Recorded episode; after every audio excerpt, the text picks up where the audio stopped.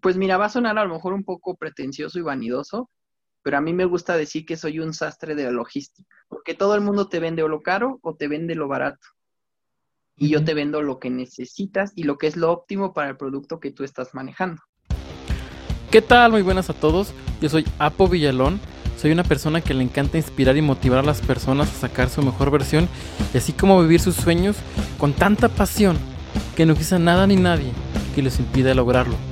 Por eso, en este podcast encontrarás entrevistas con personas que como tú como yo estamos logrando emprender y cumplir nuestros sueños. ¿Qué tal amigos? ¿Cómo están? Hoy estamos en un nuevo capítulo de Vive tus sueños en el que vamos a encontrar a uno de mis grandes brothers, ¿no? A Antonio, a Tony, Tony Loyola, en el que pues vamos a hablar muchísimo el tema internacional, el tema pues marítimo, terrestre, aéreo. Y vamos a enfocarnos mucho en este, en este tema en el que Antonio es experto. Él conoce muchísimo en la parte internacional, pero sobre todo se especializa muchísimo en la parte de los aviones, todo lo que es aéreo. Y vamos a platicar, pues, el tema en general como China. Vamos a platicar con gente de China, pero pues vamos a ver qué nos platica, ¿no? ¿Qué tal, Tony? ¿Cómo estás? ¿Qué tal, Polo? Bien, gracias. ¿Tú qué tal? ¿Cómo va todo en la calurosa ciudad? Bien, o sea, bastante calorcito. Tú sabes cómo es el clima por acá, que va cambiando. De repente amanece fresco, después más, más caluroso, pero bien, en general todo tranquilón. Ah, me da gusto, hombre. Pues ahí un, fuerte abrazo y un saludo a toda tu familia. Este, y cuéntame un poquito, ¿cuál es tu experiencia en la, parte profesional? Pues llevo en el área de logística, ya voy para ocho años. Eh, básicamente, para no, no ahondar tantísimo, lo que yo me encargo es en gestionar las logísticas de las empresas que cualquier otra persona conoce, como un grupo continental, como este, una empresa farmacéutica como Lemery o como Abbott, etcétera, etcétera, ¿no? Básicamente estos años de experiencia es que ellos me dicen qué necesitan, cómo y a cuánto lo necesitan y yo les pongo el cómo y que sea igual o más barato acorde a cada necesidad. Cada industria tiene una necesidad diferente. Como lo sabemos, la industria automotriz trabaja mucho por el Kaizen, que es un método, es un método que yo no tengo almacén. Yo, mi producción es cero stock y, producir conforme va llegando, ¿no? Conforme va llegando, produzco, produzco, produzco, ¿no? Una industria farmacéutica pues tiene cuidados y requerimientos muy diferentes si es un medicamento de sustancia, la sustancia activa de un medicamento, pues tienes que tener ciertos controles de, temperatura en el transporte, en el un manejo especial, etcétera, etcétera, ¿no? Si es medicamento seco, bueno, no requiere tantos cuidados o tantos tanta delicadeza, si lo queremos llamar así, como, como la sustancia activa, ¿no? Si son maquinarias, bueno, es un manejo muy diferente porque si se mueve en un avión, tienes que analizar los puntos de anclaje que va a requerir para que el avión no pueda manejar. Si va en un barco, depende, si no cabe en un contenedor, es analizar el tipo de contenedor, o si se va a ir como nosotros lo llamamos, como carga suelta o break bull. Y si es así, tenemos que tener ciertos certificados en el amarre y en el acomodo de la carga. Cada un, digamos, esa es la experiencia en la que, que te puedo decir es que le puedo decir al cliente, todos los demás no lo pueden hacer, yo te digo cómo a veces es barato, a veces es caro, ¿no? Sí, obviamente depende, ¿no? De la urgencia del cliente. Por ejemplo, Exacto, no, y de, y de la complejidad, porque, por ejemplo, una pieza de 20 toneladas, moverla en un buque es relativamente sencillo, pero moverla en un avión es ahí donde está la complejidad, ¿no? Yo te puedo decir, hace como año y medio movimos un rotor para Siemens este, un rotor e-, eólico y pesaba como 22 toneladas. Nadie le pudo ofrecer una solución al cliente más que tu servidor. Entonces, pues te estoy hablando que son ganancias muy grandes, son costos muy grandes, pero pues, llega, ¿no? Claro, por, el alto riesgo, ¿no? Que tienes. Eh, eh, necesitaría como un plano de, por ejemplo, de un avión para que fuera más específico, pero la resistencia a piso de, de los aviones más grandes, que son los Boeing 777 o los 787, son de 15 a 18 toneladas. Ya estás hablando de 4 toneladas más aproximadamente. Entonces ahí se tiene que hacer un pallet flotante, es lo que nosotros le llamamos. ¿Qué es eso o en qué radica? que el peso de la, de la pieza nunca está en un solo punto, va oscilando conforme el movimiento que va a tener el avión, entonces no rompes la resistencia al piso. Oh, de acuerdo, sí está bien interesante. Así como que también pasa en el mar, ¿no? Me ha tocado ver así algunos videos en los que van las embarcaciones, no sé, vienen de China con un montón de contenedores y de repente se ladean por, por el oleaje de la marea y se llegan a voltear completamente. Ajá, ahí es a lo que eso cuando se voltean o se caen es porque no hubo un buen peso y balance. A, eh, eh, eso que ves, que cuando un, contenedor se cae, o, o, a lo mejor no es un, un, mal peso y balance, sino ellos tenían prospectados un clima de tal modo y el clima fue más agresivo del que estaba prospectado, entonces, ¿qué pasa? Ese tipo de accidentes. Ajá. O sea, pueden, pueden ser cualquiera de esos dos, digo, mm, puede ser un error humano o un tema meteorológico que hubo, como aquí que nos dicen, todo el día va a estar soleado y sas. Y por ejemplo, ese tipo de, aquí son cargados. Digo, imagino que muchísima mercancía pues tiene, está asegurada, ¿no? Pero, ¿cómo ahí es el reclamo de cada uno de los clientes? Mira, hay muchas maneras pero hay en los Bill of Lading, ya sean aéreos, marítimos, en las partes del contrato, que es el reverso del Bill of Lading, es, viene pues, como una condicionante por parte de las aerolíneas y de las navieras que dice que no se hacen responsables por actos de Dios. Ah. no, y es que literal viene Act of God, ¿no? O sea, el Bill of Lading es tu carta de transporte. Como tu carta aporte. Ajá, exactamente. O en la parte terrestre. Ajá, como la carta aporte de transporte, ah, del transporte terrestre exactamente, ¿no? Así, así mismo. ¿Y qué pasa? Ahí viene esa salvedad o esa en la que todas las aerolíneas y navieras se, se escudan. Normalmente, ¿quién paga o quién es responsable? Se mide por el Incoterm. ¿Ah? Por ejemplo, si yo tengo un Incoterm X-Works, yo soy el responsable, o sea, yo quien compré, soy el responsable de lo que le pase a la mercancía. Ajá. Si el Incoterm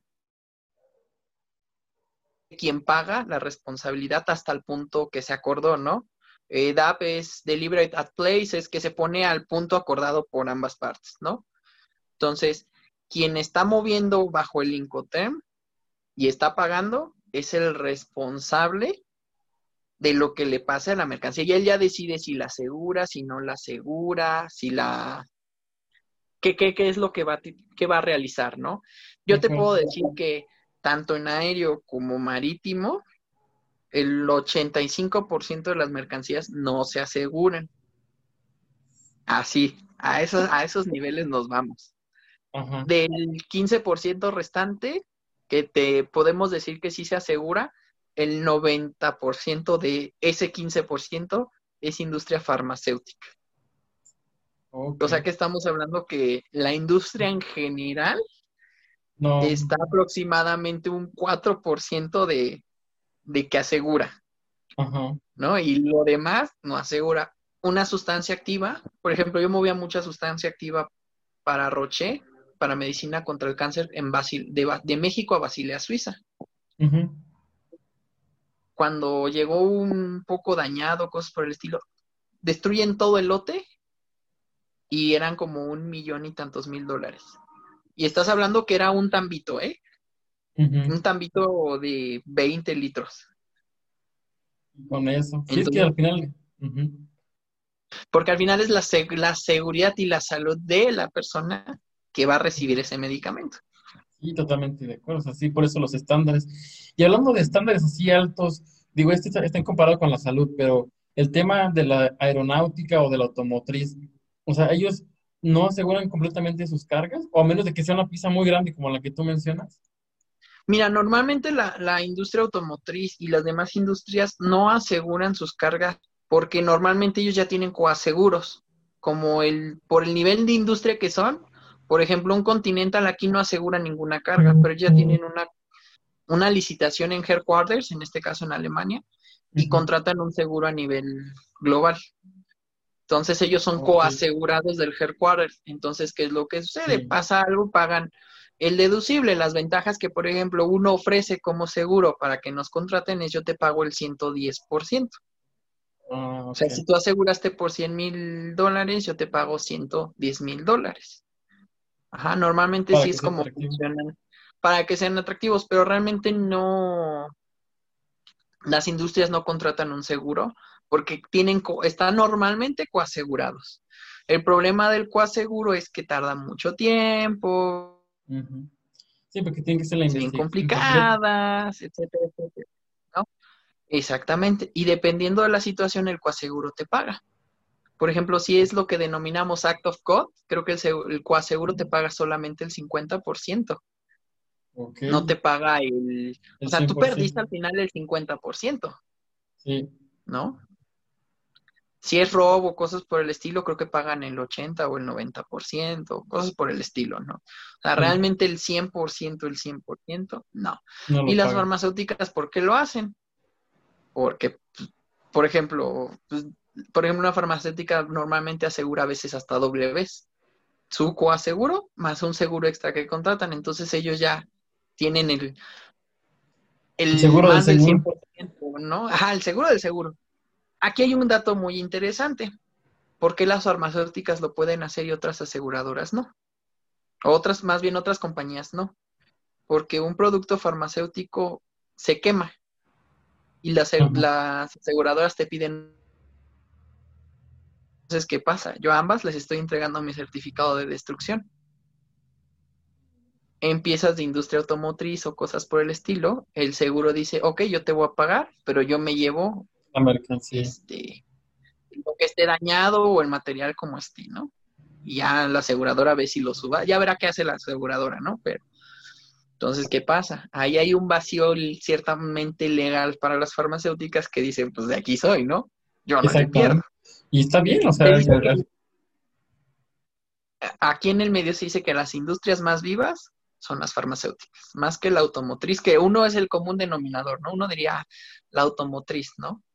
Sí, claro, por, el, por todo el volumen que mueve, ¿no? Y al final México, pues es uno de los países que más automotriz sector tiene, ¿no? Exactamente. Sí, sí, es una potencia mundial en el sector automotriz. Estamos en los 10 primeros, o sea, no estamos nada mal, ¿no?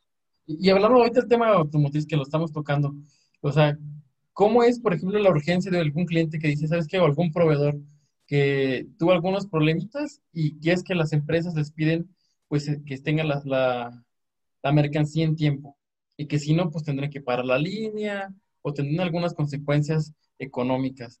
¿Cuáles así? ¿Te ha tocado algunos casos extremos en los que el cliente dice, esto me urge y ya? Sí, pero siempre. siempre. Lo que pasa es que dentro del nivel de la industria automotriz hay diversos, diversas urgencias. Es luego complicado detectarlas porque para todos los clientes de la industria automotriz, para ellos todo les surge, ¿no? Así sea marítimo, les surge. Bueno, hace unos momentos que ellos trabajan bajo la línea del JIT Kaizen, ¿no? Entonces, ¿qué pasa? Este, el JIT es el just in time, el yo produzco lo que tengo a tiempo en momento, ¿no?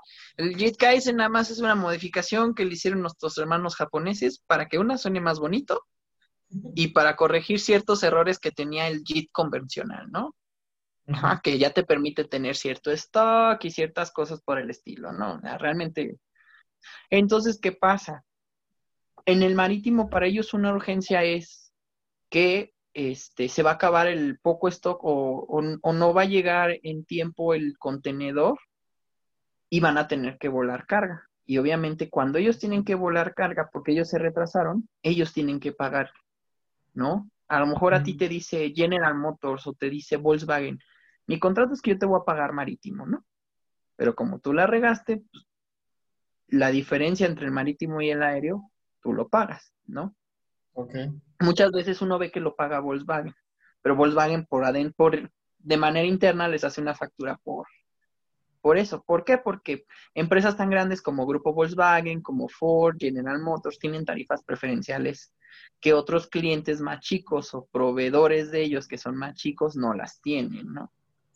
por decirte un ejemplo, de aquí este, volar 100 kilos te cuesta un dólar por kilogramo Argentina a General Motors, ¿no? Por ponerte un ejemplo, ¿no? no Pero vaya, el punto es ese, ¿no? O sea, hay diferencia a veces hasta el 50% entre una tarifa de grupo Volkswagen General Motors contra un proveedor de, de ellos como Valeo.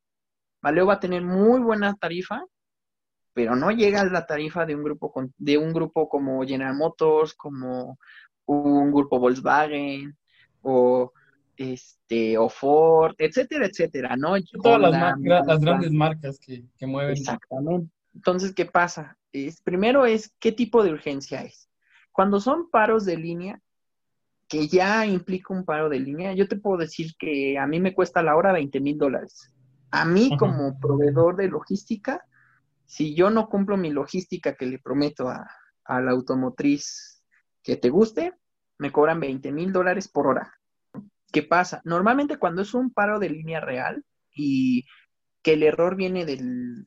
El 80% de los errores va a venir de, de cliente o de, o de proveedor y el 20% de errores, por así decirlo, son como nosotros como agentes de carga o forwarders por diversas situaciones, ¿no? Factores climatológicos, eh, factores como ahorita lo del COVID, etcétera, etcétera, etcétera, ¿no? Que están fuera de las manos de nosotros, ¿no?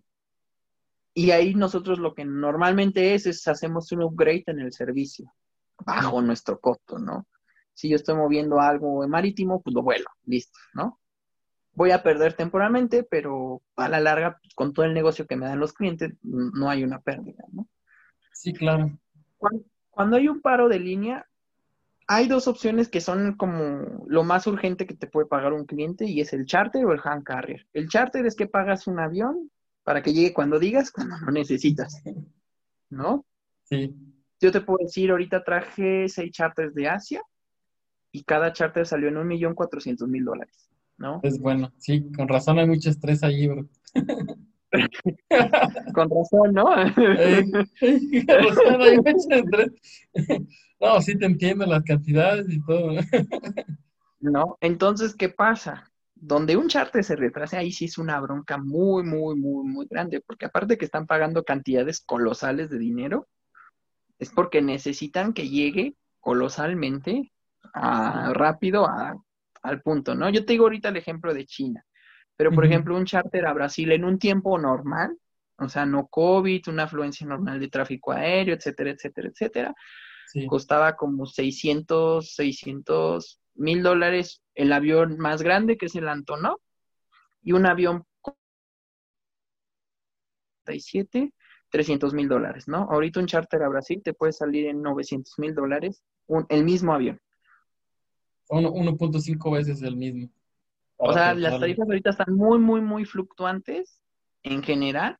Vamos a platicar si es el tema de lo de, del COVID, o sea, cuáles son los, las interacciones que tienen o sea, con la competencia. Porque al final de cuentas, como tú mencionas, ahorita el tema de COVID, pues es algo que está afectando a todo el mundo y sobre todo, pues todo lo que es transacción internacional. ¿Cuáles son esos retos?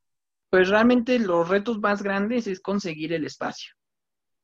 ¿no? El conseguir espacio para traer o llevar lo que los clientes necesitan. ¿Por qué? Porque del 100% de la flota de aviones que había, están trabajando el 30%, el 35%. Eso disminuye abruptamente el espacio disponible para que uno transporte cargas por el medio aéreo, ¿no?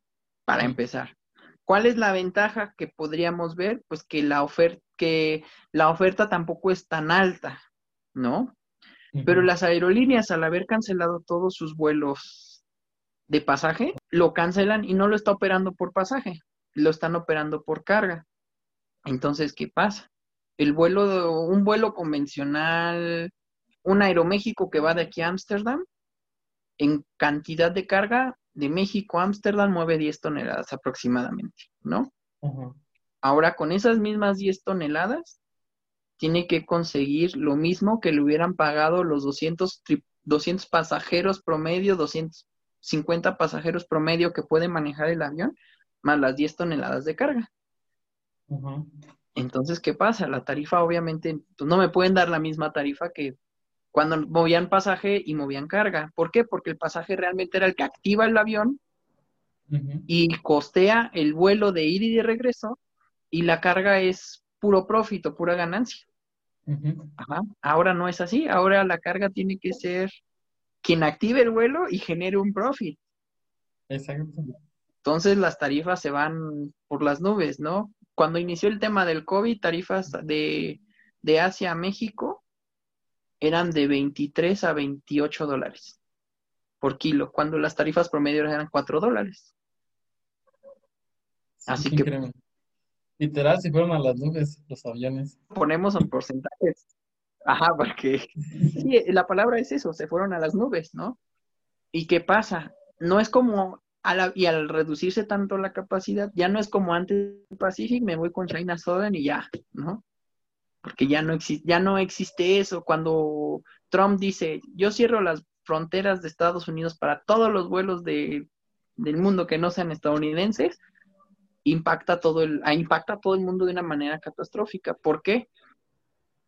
El 35 al 40% de los vuelos de Asia son a Estados Unidos y de Estados Unidos se mueven a Sudamérica. Solo los que llegan de Asia directamente a México tienen, bueno, América en general, no a México, América, Sudamérica, son como, son como opción. Entonces ya redujiste un 40% extra al 70% de la flota que ya estaba reducida. O sea, no, está cañón. Pues por eso es que hay tantas complicaciones. Por ejemplo, si vamos a poner el ejemplo de que yo quisiera traerme un contenedor de cosas de China, ¿cuáles serían como los retos o cuáles son las actividades que yo tendría que hacer? Por ejemplo, traerte un contenedor de China ahorita a esta altura ya no sería tan complicado. Sería checar más el tema de permisos, dependiendo de lo que estés trayendo, el, el tema de permisos para poder importarlo y que estés consciente de, aparte de los 30 días que son de Asia, de China a México en marítimo, que a lo mejor se vuelven 40 o 50 días. O sea, que ese tiempo se multiplique. Porque esa es otra situación. La mayoría de los buques hacían escala en Los Ángeles o hacían escala en otras partes y luego bajaban a México. Sí. Ajá. Entonces también eso les, les generó mucho, mucho problema. ahora bien, otro problema es Estados Unidos a la tecnología china, los está impactando porque está reduciendo las importaciones. ¿No? Este, el mayor proveedor de teléfonos en el mundo era Huawei y el mercado principal era Estados Unidos. Y el cliente y el país principal comprador de Huawei era Estados Unidos. Y cuando vieron que la amenaza iba a ser tan grande para lo que es Apple, yo creo que ahí fue el freno que tuvieron que ponerle para que no, no le hiciera esa gran competencia, que ya es una gran competencia. Yo creo que va más allá de ello, ¿eh? Porque, por ejemplo, ahorita le están poniendo una, una prohibición a sus chips. Ellos usan unos chips que se llaman Kirin. Y es como Qualcomm. Qualcomm, su ah, headquarter es estadounidense. Sí. Entonces les está poniendo como ciertas restricciones y posiblemente ya después ya no van a traer procesadores Kirin, ya van a tener que traer algún otro tipo de procesador. ¿Cuál? No sabría decir, Incluso ya habría, yo creo ensambladoras ahí mismo, en Estados Unidos, en las mismas partes marítimas y demás. Es lo que lleguen todas las piezas chinas y que ahí nada más lo vuelvan a Cuando, exactamente, es lo que pasó aquí cuando Trump dijo, pues yo le voy a poner un impuesto especial a los carros que se hagan en México, que vengan a Estados Unidos que Ford dijo, mi planta creo que era en Sinaloa, ya no la hago. En San Luis Potosí. Y, va para atrás. BMW dijo, a mí me vale. ¿Quién van a pagar los impuestos son los norteamericanos, no yo. Pero pues el segmento de mercado al que va BMW no es para el mismo que va Ford, ¿no? Exactamente. Ford no se puede decir, pues el impuesto lo pagan aquí. ¿Por qué? Porque ellos van a una clase media, van a otro tipo de mercado. exactamente.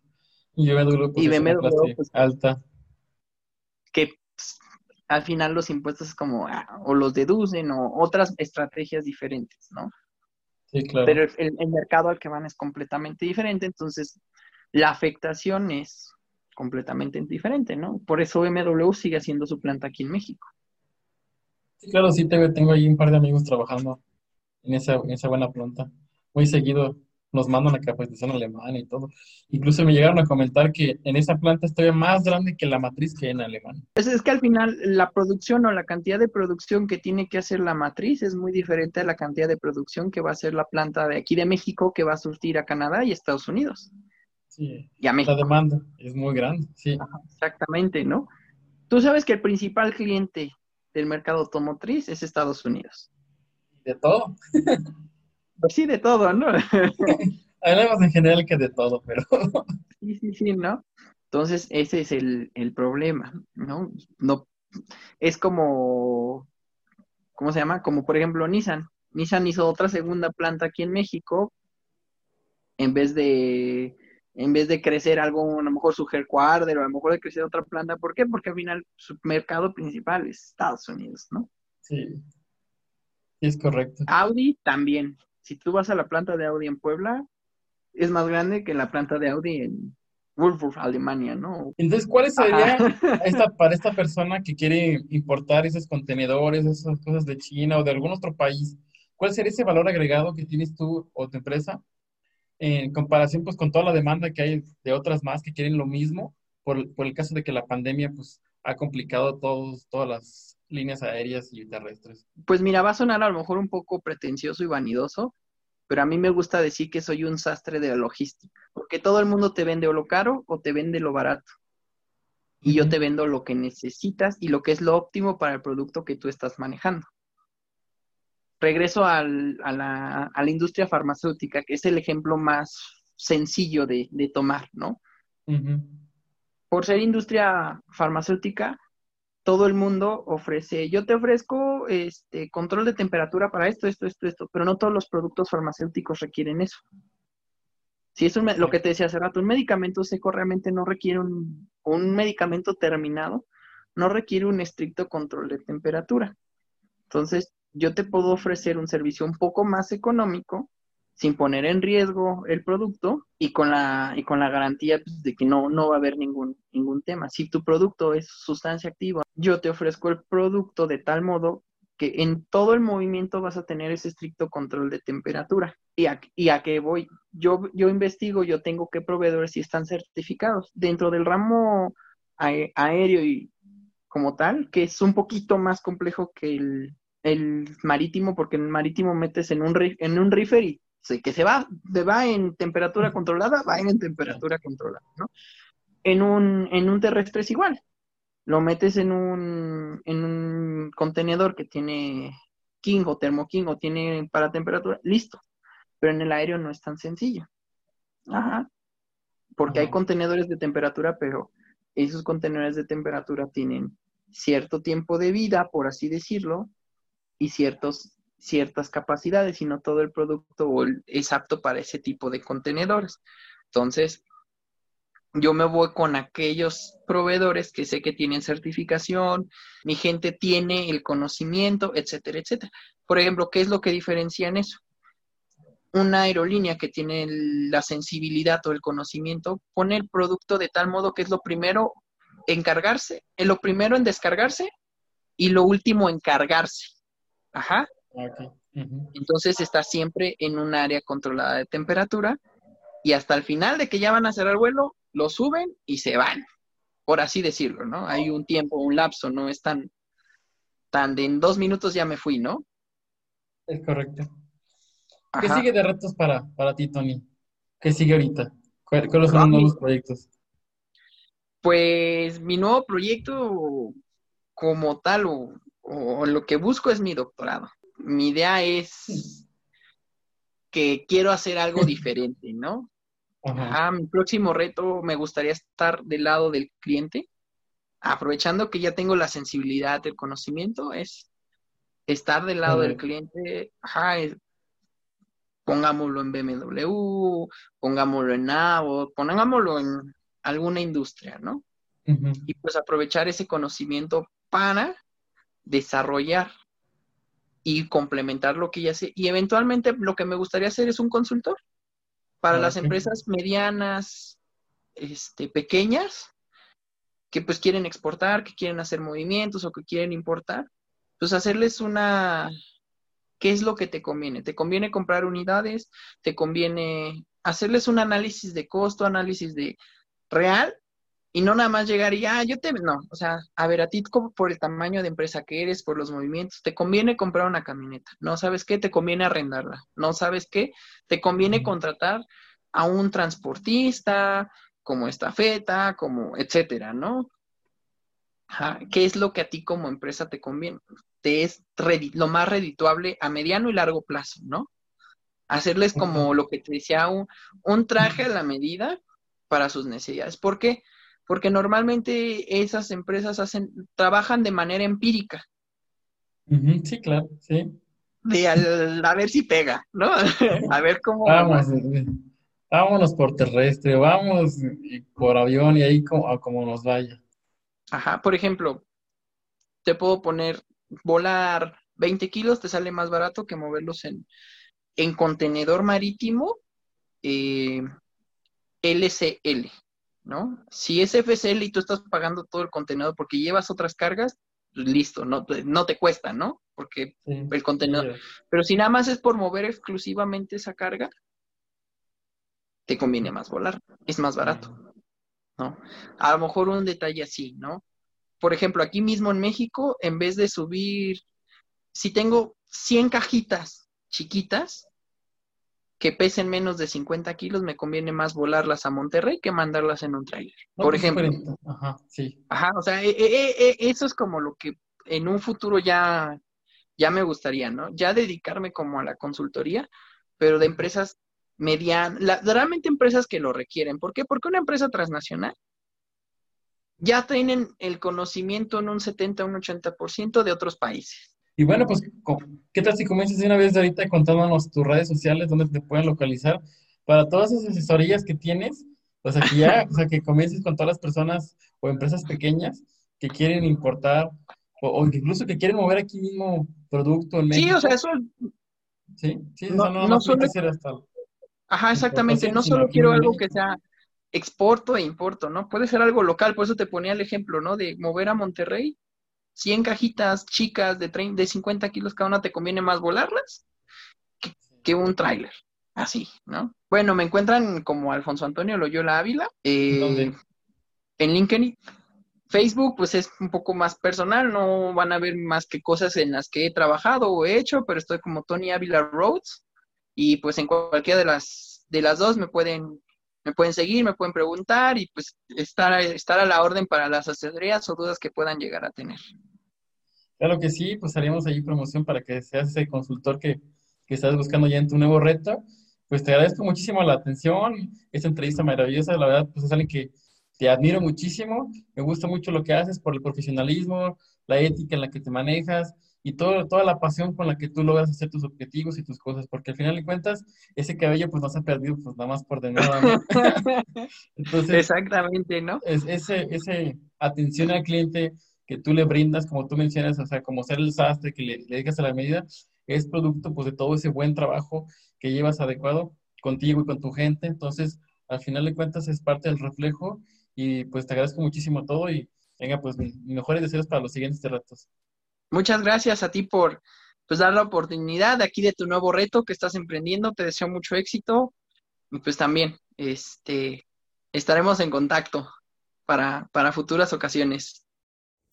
Muchas gracias por acompañarnos en este nuevo capítulo de podcast. Yo soy Apo Villalón y no me despido de ti sin recordarte que te liberes de la flojera, superes tus límites y hazlo todo con pasión, para que no exista nada ni nadie que impide que logres todos tus objetivos y vivas tus sueños. Gracias, nos vemos hasta la próxima. Muchas gracias por acompañarnos en este nuevo capítulo de podcast.